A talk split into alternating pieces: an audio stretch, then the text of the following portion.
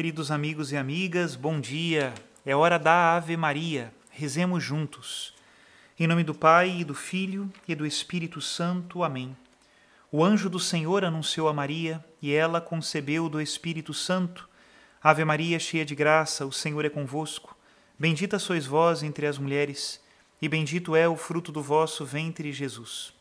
Santa Maria, Mãe de Deus, rogai por nós, pecadores, agora e na hora de nossa morte. Amém. Eis aqui a escrava do Senhor, faça-se em mim, segundo a vossa palavra. Ave Maria, cheia de graça, o Senhor é convosco, bendita sois vós entre as mulheres, e bendito é o fruto do vosso ventre, Jesus. Santa Maria, Mãe de Deus, rogai por nós, pecadores, agora e na hora de nossa morte. Amém. E o Verbo de Deus se fez carne e habitou entre nós. Ave Maria, cheia de graça, o Senhor é convosco, bendita sois vós entre as mulheres, e bendito é o fruto do vosso ventre, Jesus. Santa Maria, Mãe de Deus, rogai por nós, pecadores, agora e na hora de nossa morte. Amém. Rogai por nós, ó Santa Mãe de Deus, para que sejamos dignos das promessas de Cristo. Oremos. Infundi, Senhor, em nossas almas a vossa graça, nós vos suplicamos, para que nós que conhecemos pelo anúncio do anjo a encarnação de Jesus Cristo, vosso Filho e nosso Senhor, cheguemos por sua paixão e morte de cruz à glória da ressurreição da carne. Pelo mesmo Cristo nosso Senhor. Amém.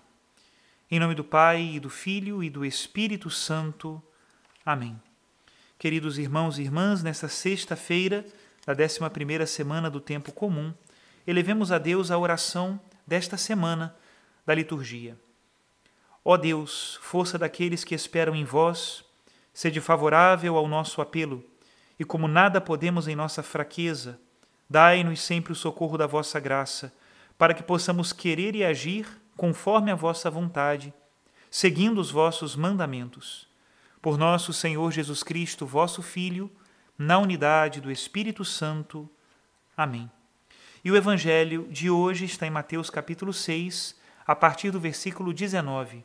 Diz assim: Naquele tempo disse Jesus aos seus discípulos: Não junteis tesouros aqui na terra, onde a traça e a ferrugem destroem, e os ladrões assaltam e roubam. Ao contrário, juntai para vós tesouros no céu, onde nem a traça e a ferrugem destroem, nem os ladrões assaltam e roubam. Porque onde está o teu tesouro, aí estará também o teu coração. O olho é a lâmpada do corpo. Se o teu olho é sadio, todo o teu corpo ficará iluminado. Se o teu olho está doente, todo o teu corpo ficará na escuridão. Ora, se a luz que existe em ti é escuridão, como será grande a escuridão? Palavra da salvação, glória a vós, Senhor. Meus irmãos, logo depois de Jesus ter nos ensinado o Pai Nosso e de alguma maneira ter nos curado da vanglória, porque só a Deus é devida a glória, Agora o Senhor quer nos curar da avareza, desse desejo desmedido que nós temos de conservar as riquezas muito além das nossas necessidades. Esse desejo egoísta está na raiz de muitíssimos males. Por isso, Jesus Cristo quer elevar o nosso coração ao céu. Os tesouros que nós devemos juntar são os tesouros do céu. Isso não significa que nós devemos desprezar as riquezas e as coisas da terra mas nós precisamos colocá-las no seu devido lugar. As riquezas dessa terra são instrumentos e não finalidades. A finalidade é o céu. E os instrumentos, os bens materiais que nós dispomos aqui, a técnica que nós podemos aqui utilizar, o fruto do nosso trabalho, tudo isso pode agradar a Deus, desde que a finalidade última, que é o céu, e a convivência na eternidade com Deus, seja mantido. Jesus Cristo nos adverte: onde está o teu tesouro, aí está o teu coração. Se nós colocamos o nosso coração nos tesouros da terra, eles se deteriorarão como se deterioram os tesouros da terra. A traça, a ferrugem e os ladrões roubarão não somente aquilo que aqui nós deixaremos, mas também roubarão o nosso coração. E nesse sentido, a riqueza desta terra pode ser muito traiçoeira, pode nos passar a perna, como nós dizemos. E na ânsia por conservá-la, nós acabamos perdendo aquilo que é o verdadeiro tesouro, que está no céu. A partir daí, Jesus Cristo nos dá um outro ensinamento, como uma pequena parábola. O olho é a lâmpada do corpo, nos diz o Senhor. Se o teu olho é sadio, todo o teu corpo ficará iluminado.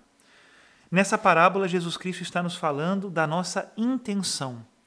Se a nossa intenção é sadia, todo o corpo está iluminado por esta boa intenção. E no que diz respeito à administração das coisas desta terra, nós as administraremos não somente com uma justiça humana, mas também com uma justiça divina. A justiça humana quer dar a cada um o que é seu. A justiça divina nos faz caridosos com as coisas nesta terra e, sobretudo, nos faz dar a Deus o que lhe é devido. E esse devido a Deus é o nosso coração. Como nós lemos no Evangelho, onde está o nosso tesouro, aí está o nosso coração. Santo Agostinho nos explica um pouco sobre isso no seu discurso sobre o sermão do Senhor.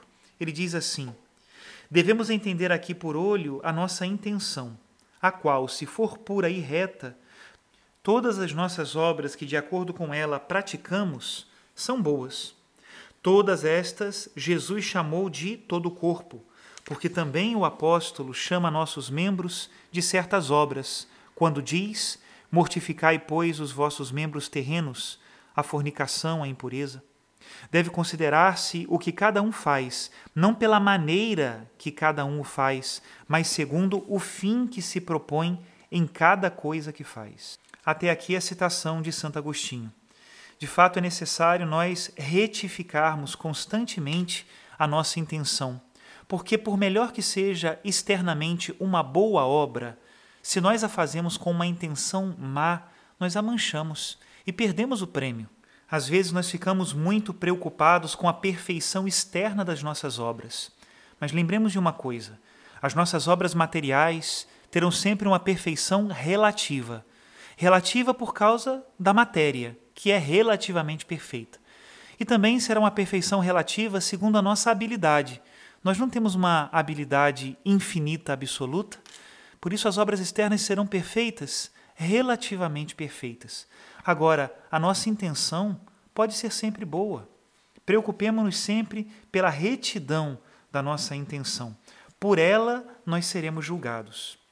Eu sempre peço a Deus nas minhas orações que quando eu me aproxime dele, eu já tenha me arrependido de todos os meus pecados por mais que eu não tenha conseguido ainda deixá-los pela fraqueza da minha humanidade, pelo menos que sim eu tenha me arrependido de todos eles quando comparecer diante de Deus.